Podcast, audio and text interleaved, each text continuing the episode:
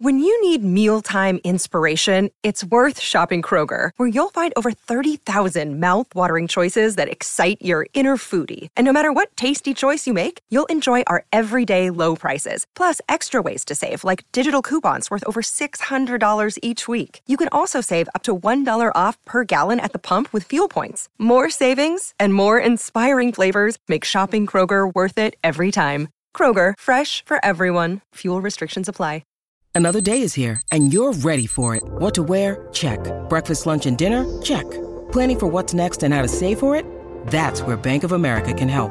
For your financial to-dos, Bank of America has experts ready to help get you closer to your goals. Get started at one of our local financial centers or 24-7 in our mobile banking app.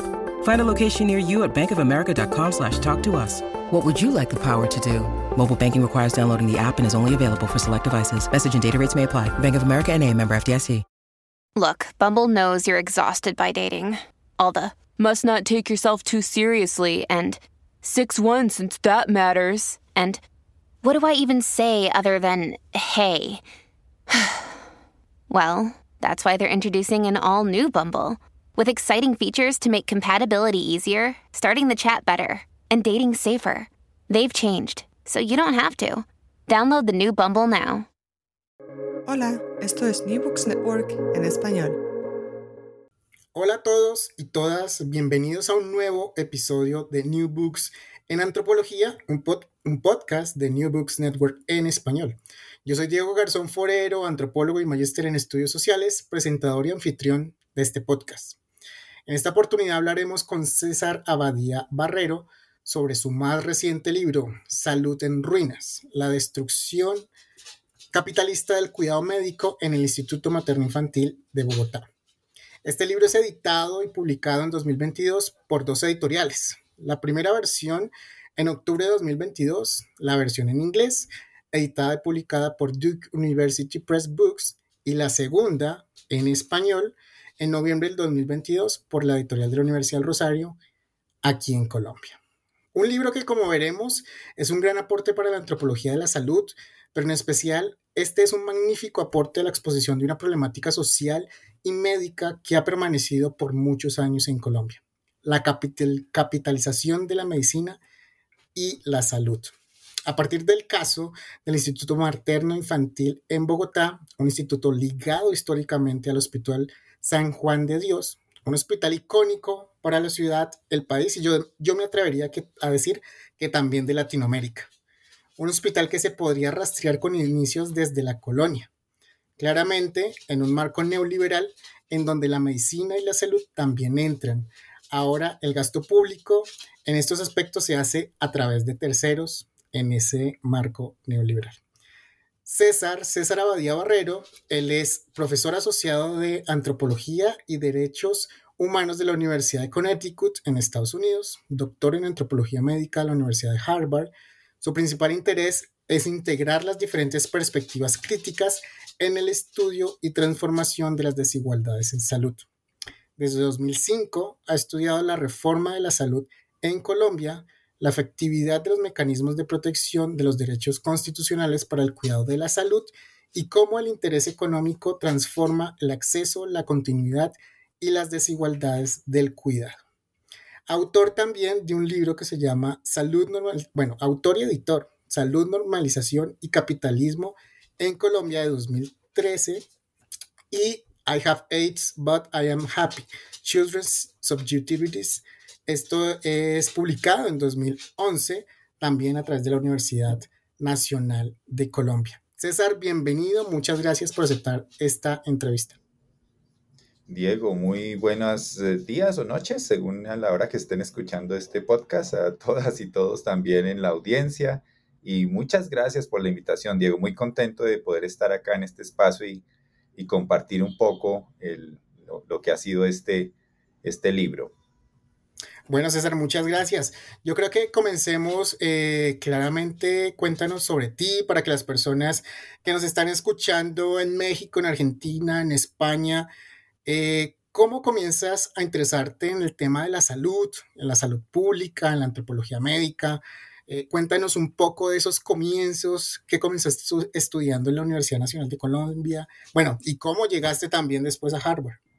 Sí, bueno, gracias, Diego. Eh, bueno, yo, yo entré a la Universidad Nacional a estudiar odontología.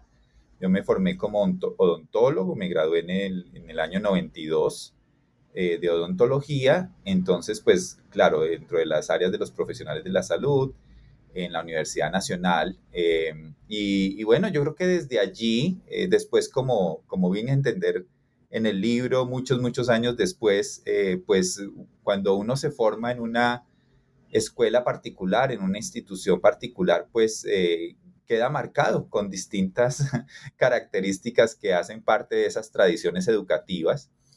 Las universidades públicas en toda América Latina, para quienes nos escuchan y de pronto han tenido eh, también esa experiencia, pues son centros de pensamiento latinoamericano, de pensamiento crítico, y lógicamente las carreras en salud pues no están exentas de también ser parte de eso. Entonces pues uno al interior de las universidades públicas está constantemente discutiendo los problemas del país y del mundo, haciendo grupos de estudio, participando en en distintas actividades, en activismo estudiantil, y entonces pues así se fue perfilando en mi caso, no, lógicamente no en todas las, compañeras y compañeros que hicimos eh, la profesión conmigo, pero sí un, un sentido social sobre la salud, una preocupación grande sobre el quehacer profesional para nosotros como profesionales de la salud.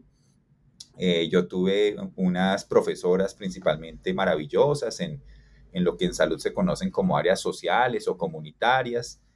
Y inclusive yo después en estos años una profesora muy querida que se llama Lila Piedad Velosa nos hacía la rotación comunitaria y ella nos obligaba a hacer nuestros primeros diarios de campo. Entonces imagínate, yo hice mi primer diario de campo como estudiante de décimo semestre de odontología en jardines del, Instituto Colombiano de Bienestar Familiar en la localidad de Ciudad Bolívar. Y, bueno, creo que desde allí quedó un interés muy grande por, por pensar la salud socialmente, si bien eh, pues hice el, rural que hacen hacemos los profesionales de la salud, en Guainía con comunidades indígenas y después trabajé unos años como odontólogo, eh, pues siempre tenía como esa curiosidad, pero hice parte también de muchos procesos eh, sociales, cooperativos en salud y políticos en esos años. Eh, que bueno, me llevaron como cada vez más a, sentir una necesidad muy grande de incursionar en otras áreas para entender mejor la salud.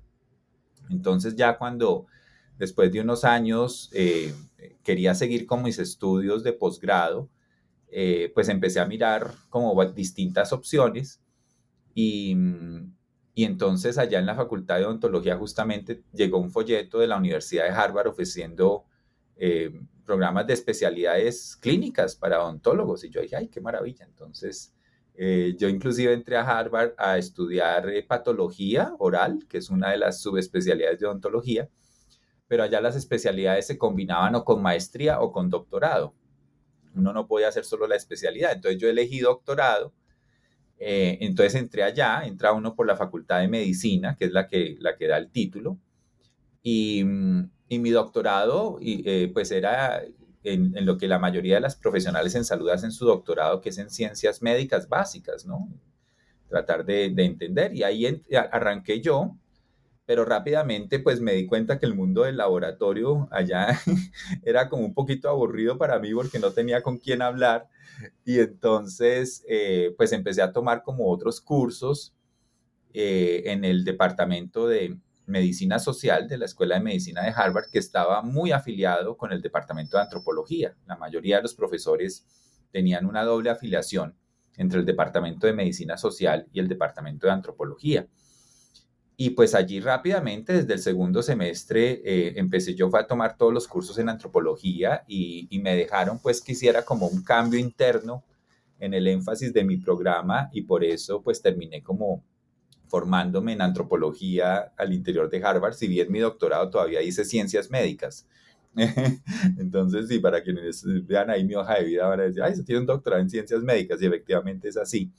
Pero pues todo el, el, digamos, las clases, el entrenamiento y la investigación que salió ese primer libro que mencionaste sobre VIH y niñez en Brasil, eh, pues fue fruto de la investigación doctoral y pues allí fue que recibí el entrenamiento en, en antropología, que fue pues eh, muy lindo, pero sin embargo al haber hecho la, la investigación en Brasil y al haber tenido ese recorrido por la Universidad Nacional, pues también me di cuenta que ya con los años, pues que, que el perfil inclusive de esa tesis doctoral y de ese libro estaba impregnado por pensamiento latinoamericano. Eh, ¿no? Afortunadamente allá, pues eh, mis, mis asesores de allá de Harvard, pues también eran como, como muy abiertos y apoyaban pues todos los procesos. Eh, mi director principal fue un, antropólogo muy afamado que desafortunadamente falleció el año pasado muy joven, Paul Farmer.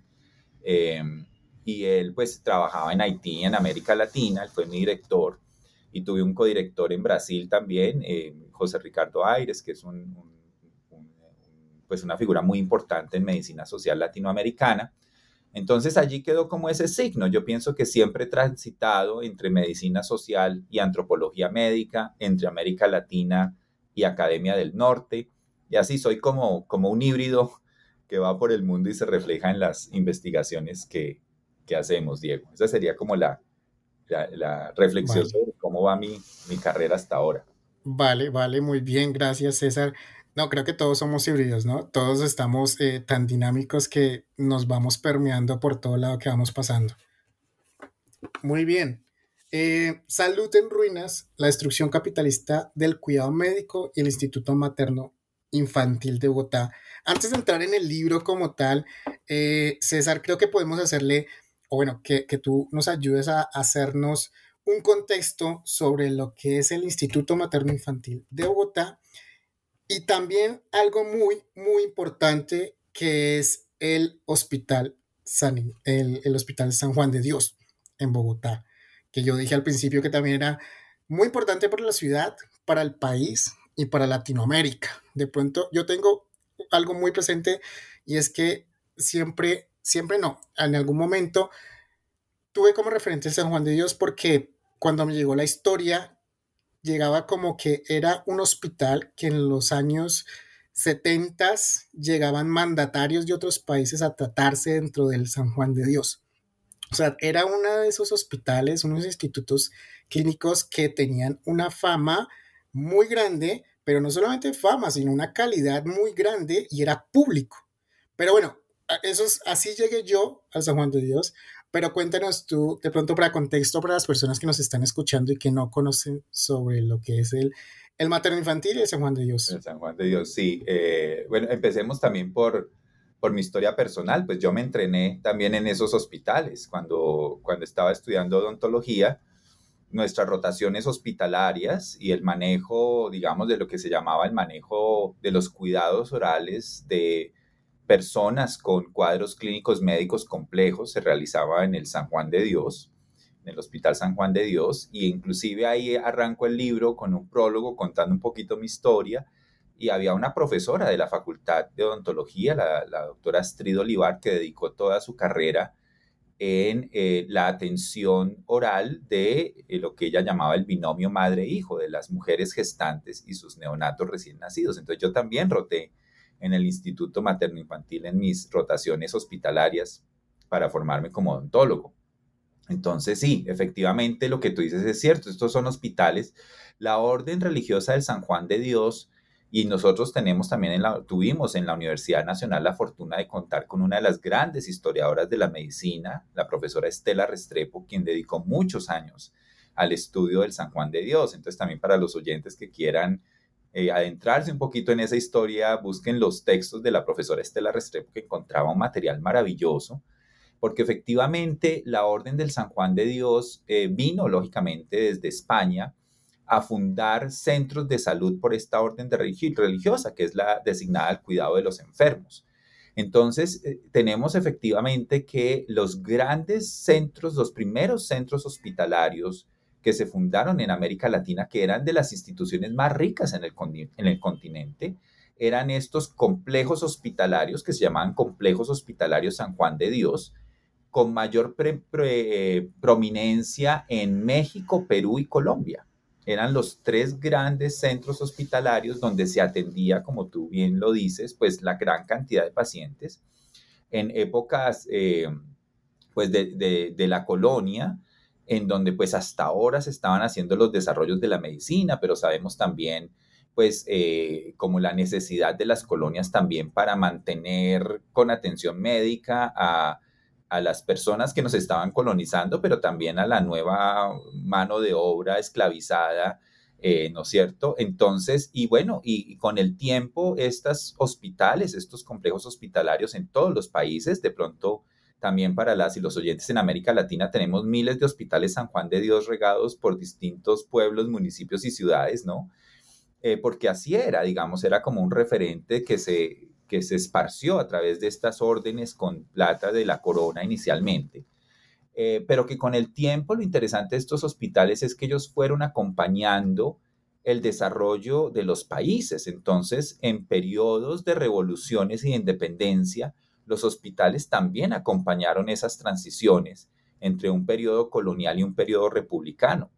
Y también acompañaron las transiciones en depender de un conocimiento constantemente importado por los poderes europeos a generar las primeras escuelas de medicina.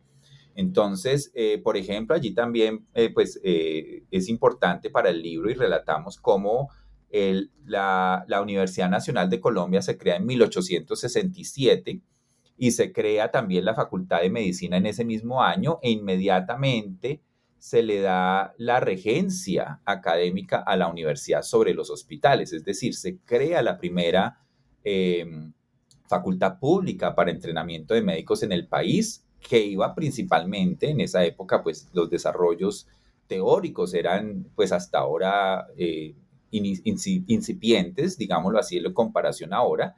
Entonces, gran parte del entrenamiento médico eh, pues se hacía de forma presencial en los hospitales, ¿cierto? Eh, bajo la mentoría pues de los profesores que habían sido entrenados en Europa.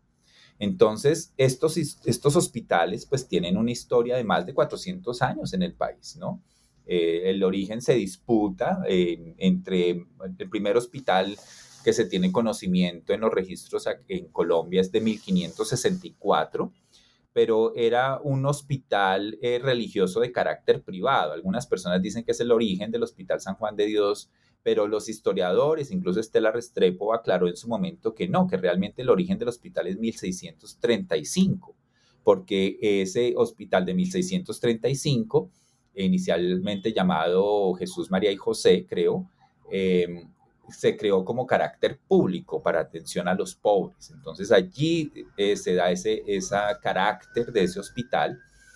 Y bueno, desde allí tenemos ese complejo hospitalario que después con el advenimiento de la medicina moderna, ya en el siglo XIX, eh, pues empieza como a liderar todos esos procesos ya de, de, pues una medicina mucho más anclada en el método científico, en la biología, en las terapéuticas, Em, bueno, en, los antibióticos, en, procesos de trauma, en fin, como todas las, todos los desarrollos de la medicina moderna en sus especialidades.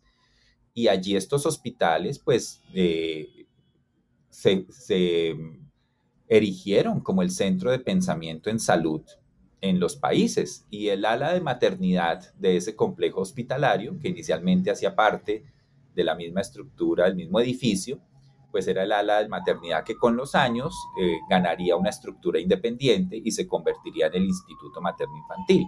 Entonces estos complejos hospitalarios tienen como varios pabellones asociados en distintas especialidades, reumatología, trauma, centros de investigación, etcétera, eh, dermatología, cancerología, en fin, y uno de esos, pues eh, con el tiempo se convirtió en el Instituto Materno Infantil, que ya es como un hospital independiente que creció muchísimo con el tiempo. Entonces, sí, estos hospitales han sido como fundamentales en la historia del país, en la, en la historia de la formación de los profesionales que tenemos, como tú dices, con un recorrido y un prestigio por su reputación académica y clínica, que formaba a los mejores profesionales del país en su momento. Y, bueno, después ya llegará la crisis, que me imagino que seguiremos hablando porque es parte como de lo que da origen al interés también en, el libro, ¿no? a la crisis que generó el modelo neoliberalista, que ahí ya forma una ruptura histórica en el devenir de los hospitales. Muy bien, César. Sí, eh, súper importante este libro porque llega a visibilizar una, una, problemática, ¿no? Una problemática que lleva décadas prácticamente eh, desde la neoliberalización de la salud. Pero bueno, ya eso, eso es una parte de todo el texto. vayámonos por ese lado, más bien, vámonos de pronto descomponiendo ese texto en sus capítulos. Son siete capítulos eh, y bueno, el primer capítulo creo que aquí queda de constancia de lo que hemos hablado y es que la Universidad Nacional de Colombia tiene un rol súper, súper importante en lo que fue eh, el Hospital San Ignacio, lo que es el materno infantil, y es por las personas que siempre estuvieron ahí, ¿no? Tú hablabas también de una escuela, una escuela de pensamiento, una escuela de, de, las formas de hacer medicina. Cuéntanos por qué arrancar con ese primer capítulo que es con la Escuela de Medicina de la, de la Universidad Nacional de Colombia. Eh, bueno, Diego, pues, em, a ver, ¿por qué arrancar por ahí? Em, bueno, de pronto te hago un, un, un, prefacio chiquitito para, para contarte un poco cómo se construyó el libro, y porque yo creo que eso, eso nos dice por qué empezamos por allí, ¿verdad? Em, digamos, el, el, libro, el libro em, empieza, aunque uno nunca sabe realmente cuándo empieza un libro, pero el libro empieza en el 2005, ¿no? Cuando yo vuelvo del doctorado como profesor de antropología y empiezo a leer en las noticias eh, que el hospital entra en crisis, ¿no? Y, tal. Entonces yo digo, uy, no, ahora ya, ya sabía que estaban cerrando hospitales públicos y eso como que en la historia mundial eh, parece, parece algo inconcebible, ¿verdad? ¿Cómo es, ¿Cómo es posible que países cierren hospitales y cierren hospitales de esta envergadura? Ya se había cerrado el Hospital San Juan de Dios, o sea, la torre central y las especialidades entre 1990 y 2000, y el materno había logrado separarse administrativamente del San Juan de Dios, entonces tenía una estructura independiente y permanecía eh, abierto, pero en 2005, cuando yo llegué nuevamente aquí al país, eh, pues entonces habían esas amenazas de cierre.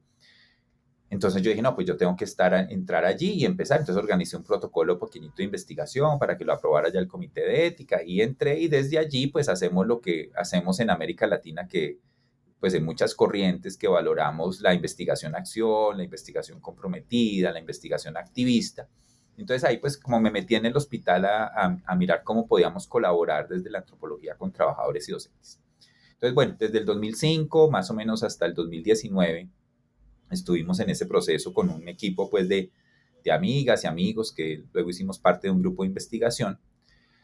Pero bueno, digamos, cuando ya empecé a pensar en, en el libro y en cómo construir el libro, eh, que allí hay una, una anécdota bonita, y es que yo estaba haciendo una presentación sobre una, una parte pues del libro en su momento, por allá estábamos creo que 2012 o algo así, y estaba al lado mío un, profesor muy prestante que se llama Mike Fisher, Michael Fisher, es profesor de MIT en antropología y estudios sociales de la ciencia.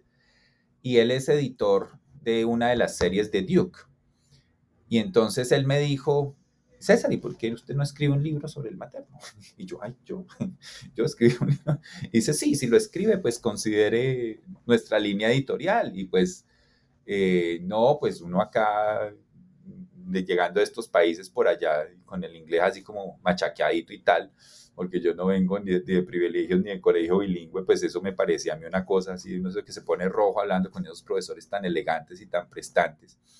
Me pareció una invitación, un personaje muy especial, pero pues entonces sí me, me, pareció como una invitación eh, muy bonita y después hablando con él, eh, él decía que que reconocía que había algo valioso en los trabajos desde América Latina, que era importante que se conociera en las academias del norte, que habían perdido como ese énfasis crítico. Entonces desde allí yo empecé a pensar, bueno, ¿qué tiene para contarle al materno a la Academia Global? Porque, porque la invitación vino desde una de estas editoriales que circula globalmente. Entonces yo decía, ¿qué tiene para decir esta historia del materno a la, medicina social y a la salud global, ¿no? Desde la antropología, obviamente, pero pensando en eso, ¿no? Como que, ¿qué historia vamos a contar, ¿no? Cuando, cuando uno está haciendo trabajo antropológico, pues puede contar muchas historias desde muchas vertientes, ¿no? Eh, y yo decía, no, pues me parece lindo es que contemos la historia de este hospital y, sus contribuciones a la medicina global y lógicamente cómo la crisis del neoliberalismo, de la que hablaremos ahorita en un momentico, eh, pues cambió profundamente esta historia y esto es una tragedia para el mundo que estos hospitales estén cerrando. Entonces, con ese prefacio, eh, yo me fui otra vez al hospital y, y bueno, teníamos obviamente muchísimo trabajo después de más de 10 años de estar ahí y yo dije, pero si queremos que el hospital cuente la historia, la historia la tienen que contar los protagonistas. Yo, yo no quiero contar la historia, yo quiero que la cuenten ellas y ellos. Entonces, allí organicé una serie ya de entrevistas muy direccionadas, basados en toda la investigación que habíamos hecho, para preguntarles exactamente por esos momentos claves de la historia para que nos la relataran, porque nosotros ya la conocíamos, pero queríamos era que ellos la contaran. Entonces, una de las primeras cosas que yo quise que la gente contara es cómo había sido para ellos llegar a esos hospitales y llegar a la nacional. Y de ahí surge ese primer capítulo, y es del recuento de varias de estas personas que hicieron la historia. El capítulo arranca con un egresado de la Nacional que llegó en su examen de admisión en los 70 de la costa norte de Colombia, pasa su examen de admisión a medicina, que, sabemos que es de las carreras más difíciles de ingresar en el sistema público. Se acepta prácticamente el 1%, de los admitidos. Entonces, pues pasar ese examen es una cosa maravillosa para las personas, mucha gente de provincia.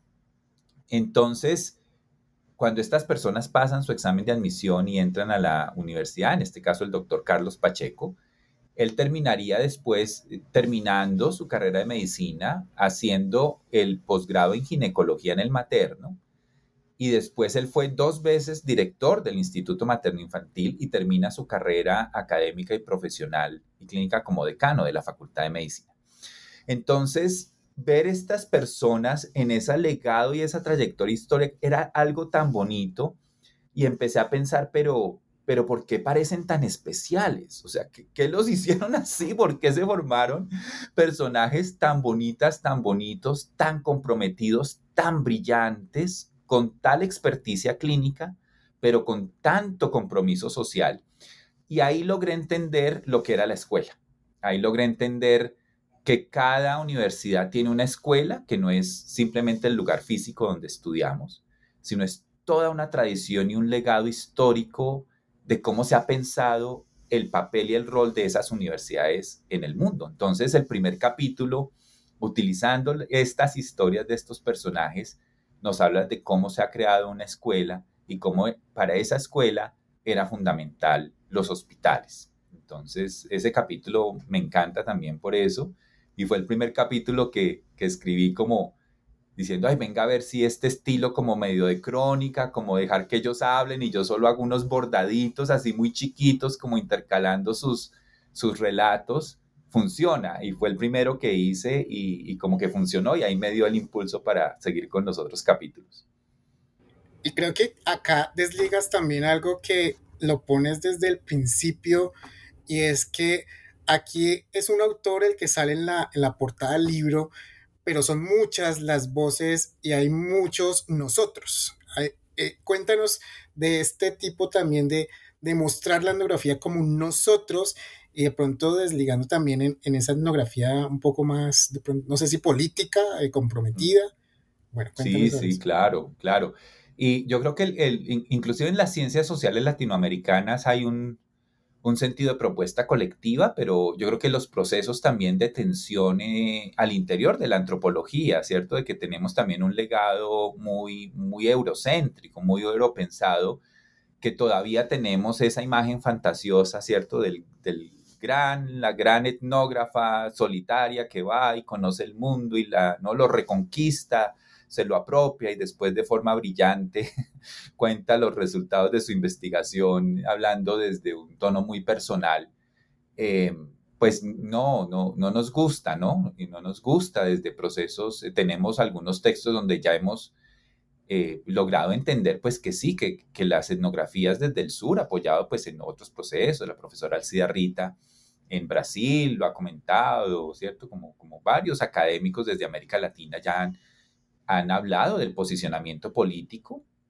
de las, de las antropologías y también del sentido colectivo del pensamiento, ¿no? Los, procesos de pensamiento, de elaboración, de coteorización, de co-construcción, el profesor Álvaro Vasco y obviamente pues el legado acá que lo resaltamos en el libro de la investigación acción, ¿no? Que, es un legado pues no, no, no, solo colombiano, pero sí, ¿no?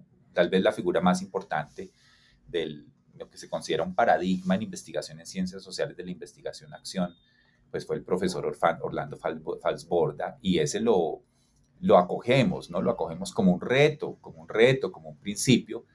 Y pues en eso el nosotros es, es un nosotros grande de investigadoras e investigadores, como el grupo de investigación que te menciono, pero amistades, artistas, mucha gente colaboró con este proceso. Pero también pensando en los procesos de coteorización, pues este libro ¿no? Si las protagonistas y los protagonistas son quienes hicieron parte de la historia del maestro, también son los grandes teóricos, ¿no? Ahí en el libro también yo cuento como muchos de los conceptos que usamos, que los, los, los, volvemos orgullosamente como teoría social, pues vienen de las personas con las cuales interactuamos todo el tiempo, ¿no? Entonces realmente es, es el ejercicio básico de la antropología de una escucha atenta, de, solidarizarse y trabajar empáticamente en comunidades emocionales, como lo dice la profesora Miriam Jimeno también, otra antropóloga brillante acá, mi mentora en Colombia, eh, pues para, para entender cómo son esos procesos de construcción colectiva de todo el tiempo, ¿no? Entonces, sí, si bien allí pues aparece una persona como autora ahí en la introducción, tratamos de aclarar que siempre es un, un esfuerzo colectivo, ¿no? Y nosotros, ¿no? Y nosotros que, que vincula mucha, mucha gente allí en ese proceso. Muy bien, pues bueno, sí, están las personas que trabajaban, está la universidad, también está ahí metida, todo el personal médico, pues también hay otro actor acá y dedicas un capítulo también a mostrar esa relación con la religión, con de pronto esa, esa, comunidad religiosa católica, claramente eh, aquí en Colombia, que también estuvo involucrada en todos los procesos médicos que pasan eh, a través de todos los años. Claramente hay un énfasis ahí. Cuéntanos eh, sobre, esa, sobre, esa, sobre esa comunidad religiosa dentro de lo que fue eh, o lo que se configuró el materno y el, San Juan de Dios. Sí, no, las órdenes religiosas también, pues, súper claves pensadas históricamente. ¿no? Históricamente también sabemos que las la, orden religiosa del San Juan de Dios pues también traía para acompañar a los médicos las hermanas religiosas que daban todos los cuidados cotidianos de lo que con el tiempo pues se transformó en una práctica de la enfermería y una práctica profesional. Que también es interesante, estos hospitales vieron la historia del ejercicio de la profesionalización de la enfermería, ¿cierto? Que antes eran cuidados muy religiosos, muy caritativos del cuidado, ¿no? Muy anclados como al, al pesar del otro o a la a la devoción, etcétera, y después pues se profesionalizaron.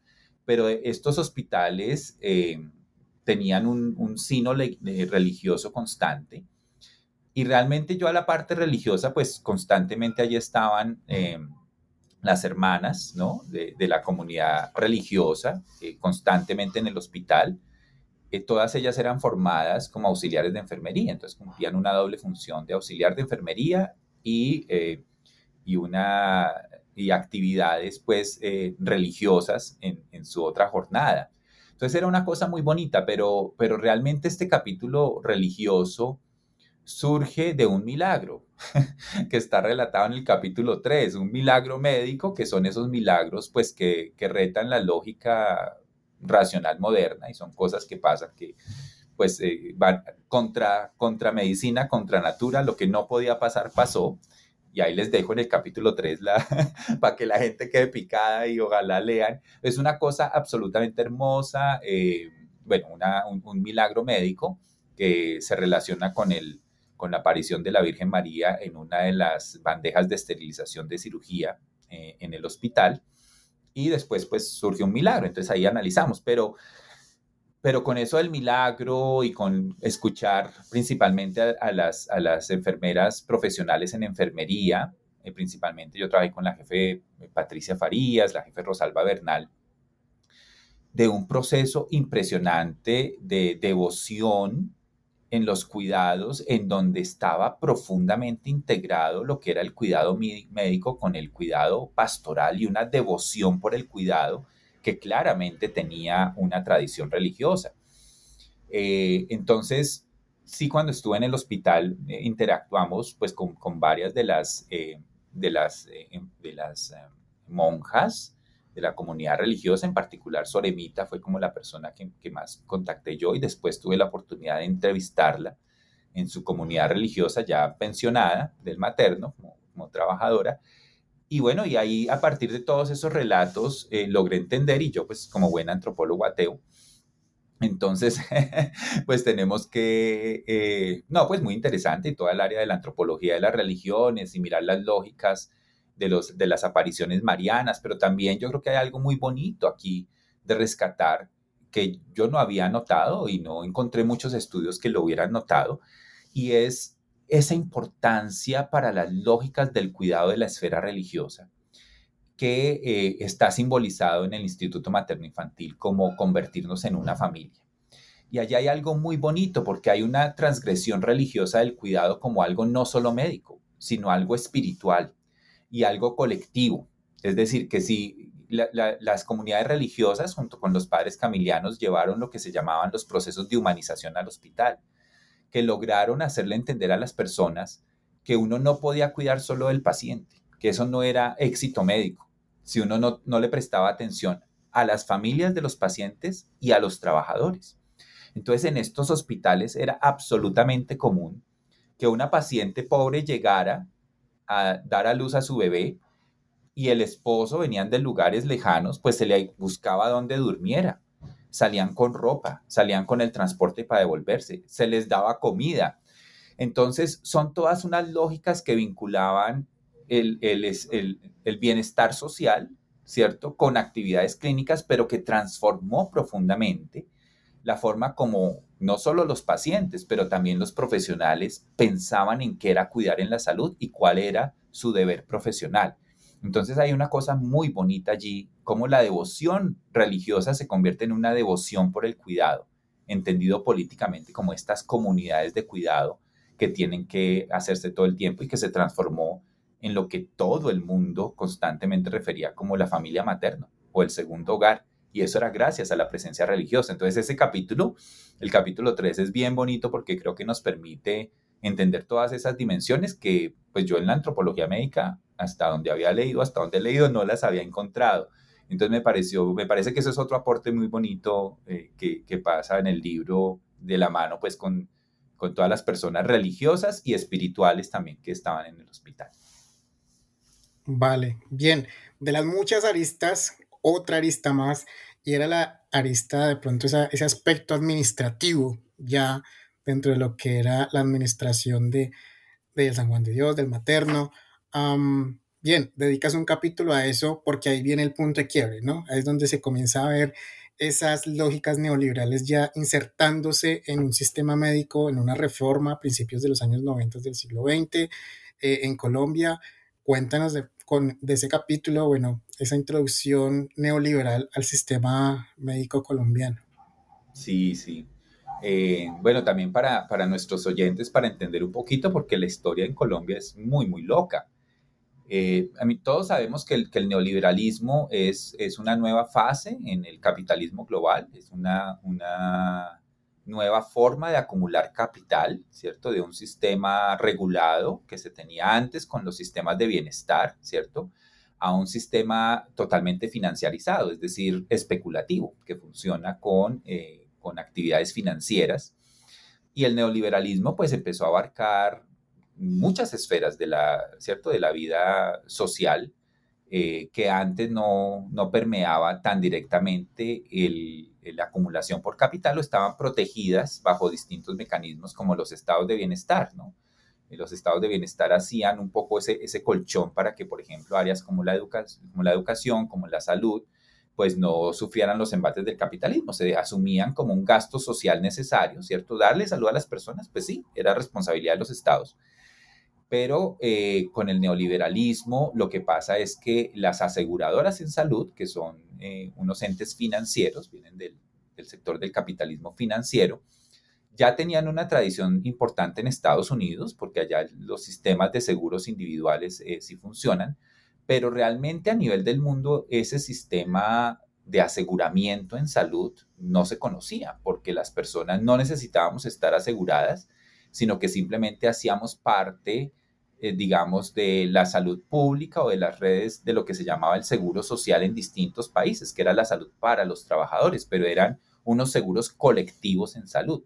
Lo que hace el, neoliberalismo es hacer un mercado de seguros individuales a la salud. Entonces, cada persona tiene que comprar su póliza de seguros, es decir, hace un quiebre en la lógica de unos recursos sociales y solidarios para hacer una lógica individualista y mercantilizada, ¿cierto? En el que cada cual tiene que tener su seguro de salud y eso implica transformaciones profundas en los sistemas de salud, porque entonces ya no hay un pool de servicios de las cuales yo hago acceso, sino que tenemos que empezar a hacer cuentas de cobro por acciones individuales en salud para que las aseguradoras nos lo paguen. Entonces, en ese capítulo, en el capítulo cuarto, eh, tuve también la, oportunidad de conversar mucho con Carlos Pacheco, que mencioné que él fue director del instituto antes y después de la reforma en salud. Él le tocó justo los años antes y después de la reforma. Y con la jefe Rosalba Bernal, la jefe del departamento de enfermería por 20 años, eh, que es el departamento más importante en el hospital, pues porque tiene la nómina más grande y tiene a cargo todos los servicios del hospital. Y y bueno, ahí la idea de ese capítulo era un poco entender qué pasa con ese quiebre en la forma como se financian y administran los hospitales. Estos hospitales, como gran parte de los hospitales públicos también en América Latina, pues siempre tenían problemas presupuestales. Eso no, no llegó con la ley 100, pero eran problemas presupuestales de distinta orden y eran como negociaciones directas con el Estado para que le asignaran los recursos que necesitaba para seguir atendiendo a, la población que nunca se le cobraba, ¿no? Pues habían unas, unos sistemas tarifarios, pero eran muy solidarios y pues finalmente quien no, no pudiera pagar, pues nunca se le cobraba.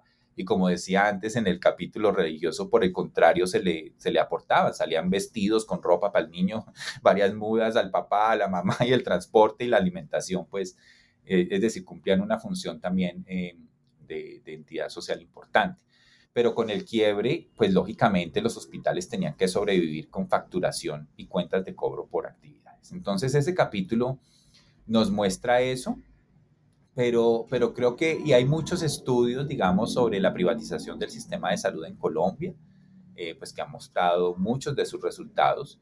Creo que este capítulo, el aporte que hace es mostrar en la cotidianidad cómo se vivía esa desfinanciación profunda de los hospitales ese tener que pasar de un día a otro a cobrarle a las personas y facturar, a no poder prestarle la atención a alguien que no tuviera un seguro de salud activo o con un contrato activo con el hospital y cómo hacían estas personas para que en su tradición de ética profesional, que a nadie se le puede negar un servicio en salud, pero por otro lado, si no hacemos bien las cosas, no nos van a pagar. Entonces, ese capítulo narra los esfuerzos increíbles que hicieron para mantener el hospital a flote y para poder tratar de competir en un sistema muy injusto y desigual, porque hospitales con esta estructura histórica, con este de cuidado y con un respeto a los derechos laborales, ¿cierto? En los cuales pues había una nómina amplia para que pudieran prestar sus servicios de salud pues era muy difícil competir con unas nuevas clínicas que estaban ya creadas para funcionar dentro del sistema, con nóminas muy eh, escasas, con trabajo sobreexplotado, con especialistas pagados simplemente por horas o sin especialistas. Entonces, todo este sistema de lucro que produjo unas ganancias eh, increíbles, nunca antes vistas para las aseguradoras en salud, también obligaba a los hospitales, a los directores de los hospitales, a los profesionales en salud, a los pacientes, a cambiar su lógica cotidiana hacia las cuentas de cobro, hacia la facturación de servicios, porque eso era lo único que le permitía la sobrevida a los hospitales. Entonces, fue un cambio absolutamente drástico en las formas de interactuar y en las formas cotidianas, inclusive de pensar lo que era una buena atención en salud, porque si yo brindaba unos cuidados muy integrales, pues tenía que estar pendiente de qué me iban a pagar de esos cuidados integrales. Y si yo llegara a pasar una factura con todos esos cuidados integrales que no estaban contempladas en el contrato, pues me la iban a glosar. Glosar es el término jurídico que se llama que entonces no le pagan la cuenta porque tienen problemas administrativos. Entonces, claro, eso fue una de las grandes estocadas a una tradición milenaria de cuidados en salud que ya le impedían en la cotidianidad seguir haciendo una apuesta por cuidados integrales, amorosos y sin ánimo de lucro en la prestación de servicios cotidianos. Entonces ese, ese capítulo es bien importante para mostrarnos lo que implicaba en las cotidianidades el cambio del modelo de salud. Tal como lo dices, entonces acá se estalla esto. Acá viene a mostrarse un montón de cosas. Ya nos has dicho algunas de ellas. Y vienen tres capítulos seguidos eh, para finalizar el libro en donde nos hablas ya de violencia y resistencia, permanecer en medio de la destrucción, aprender y practicar medicina en el sistema con ánimo de lucro. Creo que ahí hay un montón de cosas, pero bueno, cuéntanos sobre estos tres eh, para que la gente se antoje y, de, y que compre el libro, que vaya y lo, y lo busque, sobre esas consecuencias ya de un sistema neoliberal dentro del sistema médico. Sí, correcto, Diego, sí. Y efectivamente, el, capítulo este administrativo del que hablamos es la bisagra, ¿no? nos habla del antes y el después, es un poco como está organizado el libro. Entonces, efectivamente, estos tres últimos capítulos ya nos hablan del después.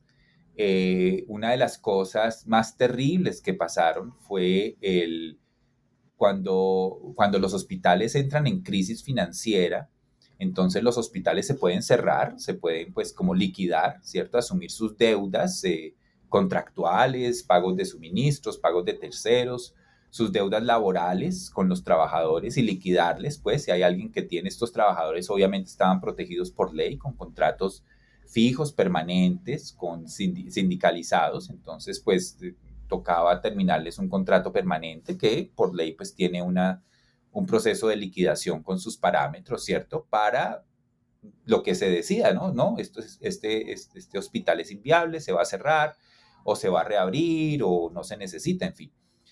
Eh, una de las cosas más terribles que pasó fue que pues el hospital eh, entra supuestamente en un proceso de liquidación, pero es fue un proceso de liquidación infame contra los trabajadores, a quienes no se les reconocían sus derechos laborales ni sus deudas. Y entonces los trabajadores tuvieron que luchar por muchos, muchos años eh, en distintas instancias legales para que se les reconocieran sus derechos laborales. Entonces hay, un capítulo de violencia y resistencia que muestra esa articulación entre, entre privatización del sistema de salud y violación de los derechos de los trabajadores de la salud, a tal punto pues que sufrieron muchísimos años sin pagos, eh, pero también absurdamente, por ejemplo, muchos de ellos no tenían acceso al sistema de salud porque no les habían pagado las, no, las pólizas de aseguramiento en salud. Entonces, trabajadores de salud legendarios que construyeron la historia de la medicina en el país no tenían acceso a la salud. Eh, y bueno, fue un proceso de liquidación que duró muchos, muchos años y en la cual ellas y ellos de forma muy valiente también resistieron y lograron permanecer en el hospital, eh, inclusive gracias a un proceso con la Defensoría que reconocía que a ellos eh, no se les habían pagado sus acreencias laborales como deberían ser y entonces pues que no se podían, no podían ser expulsados de lo que se consideraba todavía su sitio de trabajo porque no habían sido ni despedidos ni liquidados oficialmente. Entonces eh, ahí tenemos un proceso muy doloroso eh, que pasa, que también se ha relatado en otros países eh, y que afectó no solamente a los trabajadores, sino en, que no lo relatamos en el capítulo 5, sino en el capítulo 6 a los profesores de la Universidad Nacional. ¿no? Que también de forma muy valiente decidieron quedarse en el hospital para mantener viva la escuela, para seguir enseñándole a los estudiantes de medicina y de especialidades, ¿cierto? En el hospital, para no dejar que, que la universidad perdiera este último sitio de prácticas porque ya había perdido el Hospital San Juan de Dios. Entonces, por lo menos en ginecología y en neonatología, que hubiera un hospital y un sitio de prácticas. Eh, pero el hospital finalmente se cerró, duró cerrado unos meses, y cuando se reabrió, eh, después de un proceso legal como bien complicado, que ahí relatamos como muy brevemente en el libro, porque pues sería asunto de una cosa mucho más compleja, pero el hospital finalmente eh, administrado por la Secretaría de Salud de Bogotá renta el predio a otro hospital de la ciudad. Entonces el Instituto Materno Infantil pierde su autonomía administrativa y los profesores de la Nacional pierden la regencia académica sobre, la, sobre el hospital.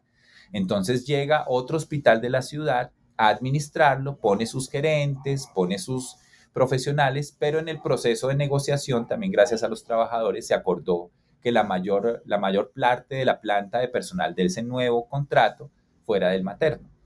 Entonces, gracias a su persistencia, se logra que muchos antiguos trabajadores del materno fueran recontratados para la nueva estructura, si bien muchos menos, ¿no? De una nómina como de 1.200 pasamos a tener una nómina de 200, 300 trabajadores. Eh, entonces, pues ahí ya podemos ver un poco la magnitud del cambio. Pero los profesores también hicieron un ejercicio y sufrieron muchas agresiones también eh, por el proceso liquidatorio y por la nueva administración, porque se convirtió en una situación absurda. Puede ser un hospital como con, con profesores que vienen y, y imparten clase y dan órdenes y cambian las órdenes, porque como así, entonces, no, pues yo ya soy profesional, que tiene que venir un profesor a decirme si lo estoy haciendo bien o mal ¿no? Y los profesores con sus pacientes sin poder decir, no, pero es que lo, mejor que necesita este paciente es estas y estas cosas, y acá está este otro profesional cambiando mis órdenes clínicas, etcétera. Entonces, se convirtió en un proceso absolutamente difícil y ahora aún tenemos hospital gracias a que, a que ellos han permanecido allí, pero han permanecido en situaciones muy precarias, muy difíciles, sin embargo, al interior de, las, de la parte clínica, pues ellos todavía tienen obviamente su autonomía sobre las pacientes y los estudiantes, pero en general el libro termina mostrando también con varios relatos de cómo ven profesores y estudiantes, cómo es eso de entrenarse ahora en un sistema con ánimo de lucro, con hospitales totalmente volcados a la rentabilidad y a las cuentas, con una lógica en la cual la atención a los pobres no pasa por ese sentido de todo lo que las personas necesiten, eh, por estar pensando creativamente en qué es lo que se necesita hacer. Y, queríamos hablar, y se nos pasó Diego un poco de, las, de los grandes avances y lo que pasaba en el hospital, porque se creaban cosas muy interesantes, pues como para que no quede por fuera del podcast, el, el Instituto Materno Infantil fue el creador del programa Madre Canguro, que fue el primer premio internacional que recibió América Latina de la Organización Mundial de la Salud por las innovaciones en salud más importantes para la salud mundial, el previo Sasacabo en 1991, gracias a la creación del programa Madre Canguro. Entonces, ahora cuando uno se está entrenando, pues ya no tiene docentes que puedan dedicar su vida académica, ¿cierto?, a pensar con los pacientes, a estar creativamente en el medio hospitalario, porque tienen que pensar en las facturaciones, ¿no? Eh, ahí me apoyo en otras investigaciones que han salido eh, muy bonitas de también colegas y antiguas alumnas y amigas como Adriana Ardila, Yadira Borrero, que hablan sobre el proceso actual de cómo es formarse eh, en salud en el país bajo este sistema, pero también los grandes esfuerzos de movilización social que, que se hacen por la salud y que siguen trayéndonos, como empezamos, ¿no? Esta característica crítica de la formación en las universidades públicas en salud, que siguen dando la batalla y siguen dando la batalla ahora por desmercantilizar el modelo en la salud, por seguir pensando en la salud como, eh, como un derecho humano fundamental no mercantilizado y que gracias a todas esas luchas aún tenemos hospital, Instituto Materno Infantil, ¿no? Gracias a la lucha que dieron eh, estudiantes, profesores, uno de los profesores más prestantes, el doctor Santiago Currea, para que no me, se me quede por fuera del podcast, estoy tratando de nombrar a varias personas para que fue el doctor Santiago Currea, se escuche allí, ¿no? Uno de los neonatólogos más prominentes en Colombia, dio la pelea, él se iba a pensionar y no lo dejaban pensionarse, estudiantes y profesores decían, no, profe Correa, usted no se puede pensionar, lo necesitamos porque su figura era tan importante que, que solo con su presencia se lograba mantener viva la escuela. Y creo que estudiantes, trabajadores y docentes han mantenido viva la escuela a pesar de las dificultades. Y creo que el libro termina de alguna forma esperanzosa también, ¿no? Para decir que, que estos procesos, hay muchas personas a lo largo del país y a lo largo del mundo eh, luchando en contra de esa privatización de la salud que vino con el neoliberalismo. Y, y bueno, también muy complacidos que, que se nos dio un cambio en el momento actual, y el libro termina diciendo que la medicina es un proceso de imaginación política, ¿no? Es decir, vuelve y arranca a anclar esas ideas de lo que es posible en salud, es un escenario realmente político. Y bueno, ahora tenemos un nuevo escenario político que ha prometido trabajar fuertemente en cabeza de la, de la ministra de Salud en la reapertura de los hospitales. Ya se hizo un convenio interinstitucional entre la Universidad Nacional y el Ministerio de Salud para apoyar esta iniciativa, porque obviamente, lógicamente, tiene muchos retos ¿no? legales, administrativos, de organización del sistema de salud, en fin, para que el proceso sea bien hecho.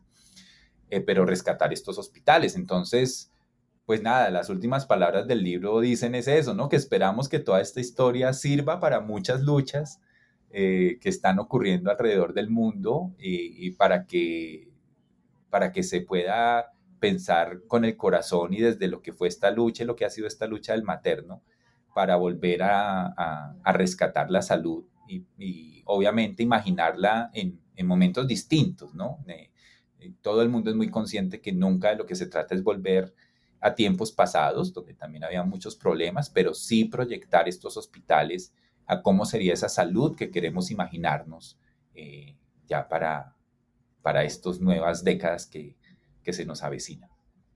César, y ahí, te complemento también en algo, y es que también hay un convenio con no solamente el Ministerio de Salud, sino también con el Ministerio de Cultura, tengo entendido, para que eso tenga una representación no solamente en lo médico, sino también a nivel cultural.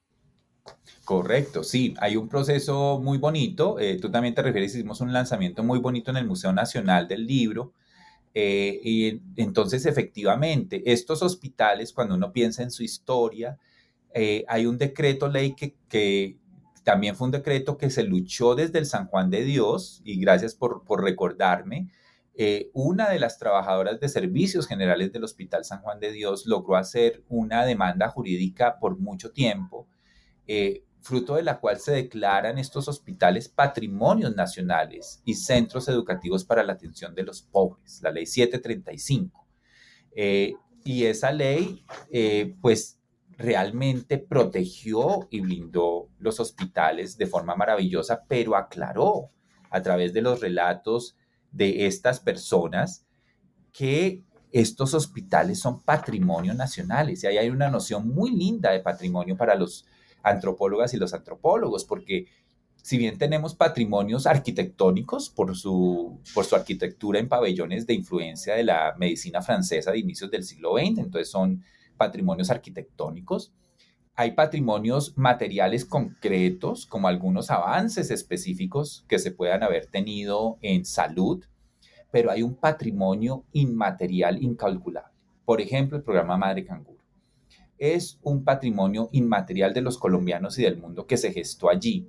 Y es esa parte de pensar la articulación en, en procesos educativos, procesos de atención, procesos de cuidado, ¿cierto? A lo largo de las décadas que gestan unas instituciones particulares y unos procesos históricos particulares que hacen parte del patrimonio de la nación. Entonces, sí, hay un interés muy grande también en el Ministerio de Cultura, en el Museo Nacional, de seguirnos pensando en esta, esta articulación, esta patrimonialización de lo que han sido estos hospitales y cómo esos son patrimonios también vivos, ¿no? Es decir, por ejemplo, pensar que una escuela y una tradición médica es un patrimonio nacional, eso significa que constantemente se está recreando y constantemente tenemos eh, distintas figuras, como el doctor ahora Carlos Méndez, que tomó la batuta de Santiago Currea y sigue con otro cuerpo de neonatólogas y neonatólogos eh, ahí luchando por mantener y por crear, por crear innovaciones en salud, por crear nuevas formas de pensarnos qué es lo que necesita una mujer gestante y un neonato, para hablar en particular del Instituto Materno Infantil, y siguen, siguen recreando. Entonces ahí hay una articulación muy bonita que creo que es novedosa por ejemplo, entre ministerios de cultura y ministerios de salud, a ver cómo nos seguimos pensando eh, qué han sido este de correr en la salud en el país y, su importancia, y son importancias cruciales para la salud clínica y la salud pública, ¿no? Estamos hablando no solo de, procesos nostálgicos históricos, sino de, de procesos concretos de mortalidad materna infantil, ¿cierto? Es decir, de acá depende avances significativos en que mujeres gestantes con enfermedades graves eh, hayan logrado sobrevivir, ¿cierto? En que, en que recién nacidos con problemas de salud muy complicados hayan y sigan logrando sobrevivir gracias a estos esfuerzos. Entonces, ese patrimonio se materializa en vidas humanas y es un proceso muy bonito que estamos muy complacidos en el momento actual en el que estamos. Bueno, muchas gracias, César. Bueno, ya para ir terminando, yo, yo tenía unas categorías así eh, bien sofisticadas como nos gustan en la academia, eh, pero creo que simplemente las voy a nombrar para que las tengan en la cabeza las personas que nos están escuchando, porque esto se desarrolla mucho más dentro, de, dentro del libro. Una es eh, epistemologías subalternas del cuidado médico bajo el capitalismo, que creo que eso encierra todo lo que hemos hablado, solamente que un poco más académicamente. Y algo que, pues, con lo que estaba cerrando también, esas innovaciones, las innovaciones subalternas de salud, como las llamas tú en el libro, que parece que es ese gran aporte diferenciador de hacer medicina desde, desde la periferia, hacer medicina desde Colombia, desde Bogotá, desde el centro de Bogotá. dejo esas dos categorías. No sé si quieras hablarnos algo sobre esas dos categorías. Creo que es, es para un libro completo, claramente, pero, pero bueno, hemos hablado muchas de esas cositas, pero no sé si quieras hablarnos algo de esas dos categorías que son innovaciones subalternas de salud, que creo que yo que está dentro de epistemologías subalternas del cuidado médico bajo el capitalismo. Exacto, sí, sí, sí, gracias también por eso, Diego. Sí, digamos, en antropología nos gusta hacer aportes, ¿no? Alguna gente lo llama teorías. Nosotros, yo no, yo no sé si esos son eh, teorías, eh, pero, pero creo que sí son, eh, son apuestas, son conceptos, son herramientas útiles para pensar y obviamente este pues es un texto académico creo que va a circular mucho. Eh, en el lanzamiento, varios de los médicos neonatólogos y la gente que ya lo ha empezado a leer, sí creo que ese estilo que hablábamos al comienzo, un tipo de crónica, como que cada capítulo es una crónica, una serie de crónicas muy bonitas a viva voz, creo que se deja leer muy bien para público no académico necesariamente. Entonces eso me parece chévere. La introducción, pues sí, al ser un texto académico, eh, como que trae esas discusiones académicas también para aportar, no, no desvaloremos el papel de la teoría, ¿cierto? Y de las ciencias sociales, sino porque lo que tú dices es, es, digamos, bueno, ¿cómo podemos entender todo esto que relata el libro y cuáles podrían ser algo que sea útil no solamente para entenderlo, sino para entender procesos más amplios y poderlos utilizar? Entonces, la categoría chiquitita que, mencionaste son estas innovaciones subalternas en salud, por ejemplo, el programa Madre Canguro ¿Y por qué las decimos así? Ahí nos apoyamos en teorías de Gramsci, ¿no? De los, para los que saben de, ciencias sociales, pues un poco, y, teoría marxista, y es, pues en, estos, en estas luchas de poder dentro del capitalismo, pues los subalternos o subalternizados utilizamos múltiples estrategias y herramientas también para contravertir ese poder que se nos está imponiendo. En medicina ese poder lo podemos ver reflejado en las tecnologías biomédicas, es decir, en todo lo que nos importan del norte y nos obligan a comprar, ¿no? Entonces nos obligan a comprar y después tenemos que comprar los repuestos y las no sé qué porque es la tecnología de punta y si tú no haces tecnología de punta, pues no estás haciendo lo mejor éticamente y entonces te sientes irresponsable, entonces te endeudas más para poder seguir comprando. Y digamos, es una lógica pues de las, de las continuidades de los procesos imperiales en salud, de las cuales pues no tenemos escapatoria.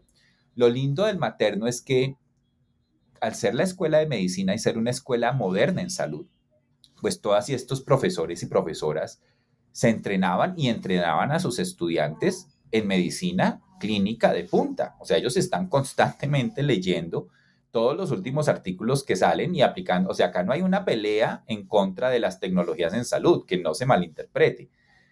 Pero lo que ellos están diciendo es, ¿será que todas estas tecnologías en salud nos sirven todas para acá? ¿O se pueden modificar? o hay algo que puede nacer de nosotros para brindar los mejores cuidados en salud. Y el madre canguro es un ejemplo perfecto, porque en esa época, pues el cuidado de bebés recién nacidos con lo que se llama médicamente bajo peso al nacer o prematuros, que necesitan como acabar de formarse porque nacen muy inmaduros, pues es la incubadora. El programa Madre Canguro lo que planteó es, no, de pronto los humanos podemos hacer lo mismo que los marsupiales, y es cargar a nuestros bebés en contacto piel a piel y ese calor humano, pues es lo mismo que está haciendo la incubadora. ¿Para qué necesitamos incubadoras si el bebé está sano por lo demás, pero solo necesita acabar de crecer y nutrirse de la leche materna? Es más, si lo ponemos cerca a la, piel y a los pezones, del, él va a poder mamar y amamantarse a demanda cuando quiera. Mientras que en la incubadora tenemos que estar abriéndola cada dos horas y metiéndole el tetero, y, etcétera, etcétera. Entonces, eso es una cosa absolutamente brillante cuando se piensa en salud global, porque es un proceso tan bonito, en palabras del doctor Santiago Curreda, una alternativa simple a un problema médico complejo. Un recién nacido de bajo peso es un problema complejísimo, o sea, se va a morir. Si no se alimenta, si no tiene calor y no tiene oxígeno, se muere muy rápidamente porque pierden calor y peso muy rápidamente. Gastan mucha energía calentándose. Entonces, fíjense cómo la UNICEF y la Organización Mundial de la Salud dijo, esto es una tecnología de costo cero que va a salvar millones y millones de vidas en el mundo. Entonces, ahí uno dice, claro, esta innovación subalterna, reta el poder establecido porque crea alternativas maravillosas que no necesitan de estas tecnologías y de dónde vienen. ¿Por qué esta gente se creó esto? Entonces ahí volvemos a la escuela y ahí está el concepto mayor, es una epistemología subalterna del cuidado que ancla pues todo lo que decíamos, la parte religiosa, la parte del cuidado de los pobres, el sentir histórico de una escuela, este pensar, pensamiento propio. El doctor Luis Carlos Méndez dice, ay, yo les digo a los estudiantes que traten de pensar por sí mismos, ¿cierto? Que no todo está en los libros, no todo está en las revistas especializadas, ¿cierto? Y de forma muy importante, en estas escuelas todavía, y lo relata varias veces en el libro, sale porque me lo relataban constantemente, el paciente nos enseña. Entonces es también una epistemología que es muy clínica de tener todos los sentidos abiertos hacia el paciente y eso en la medicina, ahora que no es moderna, sino ultramoderna, pues se ha perdido mucho, porque ahora todo nos lo dicen las últimas pruebas de laboratorio y tecnologías a tal punto que en muchos casos no necesitamos interactuar con el paciente, porque ya una prueba nos lo dice todo, ¿cierto? Entonces, claro, acá también se van a usar las pruebas porque son muy importantes clínicamente, pero también hay un esfuerzo profundo por mantener esa conexión para poder dejar que en palabras de, los, de las y los protagonistas del, del materno, que los pacientes nos enseñen. Y eso me parece que es una epistemología muy linda que se gesta solamente desde estos procesos, en donde la salud ha acompañado la historia del país, ¿cierto? De formas pues muy lindas, muy creativas y en historias muy dolorosas a lo largo de todos nuestros siglos de guerra. Y es desde allí que, que estamos gestando este conocimiento, gestando esta epistemología del cuidado que reta al capitalismo y se niega y se sigue negando en pensar que la salud también se puede convertir en una mercancía rentable en donde lo que importa son las facturas y no todo lo que la gente pueda necesitar. Entonces, esos son como la forma como tratamos de resumir todo el libro en esos conceptos que, que ojalá nos sirvan y que sirvan también académicamente para, vuelvo, insisto, no es para ¿no? devaluar los aportes académicos, pero por ejemplo, nuevas investigaciones, nuevos estudiantes, ¿cierto? Desde la antropología de la salud, que digan, ve, chévere esto, ¿cómo será el pensamiento en salud desde acá? Y en antropología médica, por ejemplo, hay otras categorías como el pluralismo médico, ¿cierto? Otro tipo de categorías que hablan sobre esas distintas formas de cuidar. Y yo pienso que esta categoría de las epistemologías subalternas del cuidado muestra las cosas de una forma diferente. Es decir, no, no es que sí, hay pluralismo médico, hay distintas tradiciones médicas de cuidado, pero hay unas tradiciones políticas muy ancladas en las historias de los países y de las distintas escuelas que tal vez deberíamos ponerles cuidado desde la antropología médica y creo que ahí podemos sacar muchas historias de lo que ha pasado en distintos países del mundo con la salud y lo que han hecho las distintas escuelas para, para fortalecerse y generar respuestas creativas que atiendan a sus realidades. César, muchísimas gracias. Creo que eh, estoy convencido cada vez que te escucho hablar es que uno puede estar acá cinco horas hablando sobre el tema y que nos cuentes más, porque toda la experiencia que tienes de los muchos años trabajando con, la, con las mismas personas, eh, claramente haces parte de esa familia también del materno. Muchísimas gracias por generar este libro y dejarlo en español. Creo que eso creo que es lo, lo, lo fundamental también yo estuve en esa presentación que hiciste la última vez en el Museo Nacional y creo que es un gran aporte que salga casi que al mismo tiempo la versión inglés y la versión español para que las personas que de pronto con las que trabajaste y no conozcan el idioma inglés, pues bueno, pueden tener ese libro más al alcance. Muchísimas gracias por eso, César. No sé, última reflexión que nos quieras dejar eh, antes de terminar el podcast.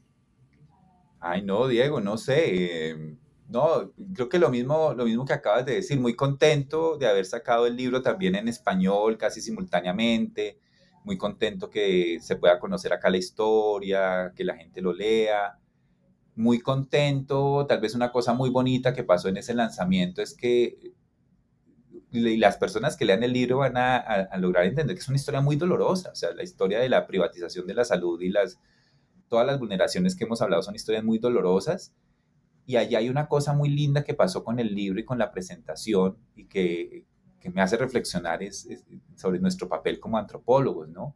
Y muchas personas me dijeron, este libro nos hace sanar. Y gracias, nos, nos volvió a reunir, nos volvió a reunir.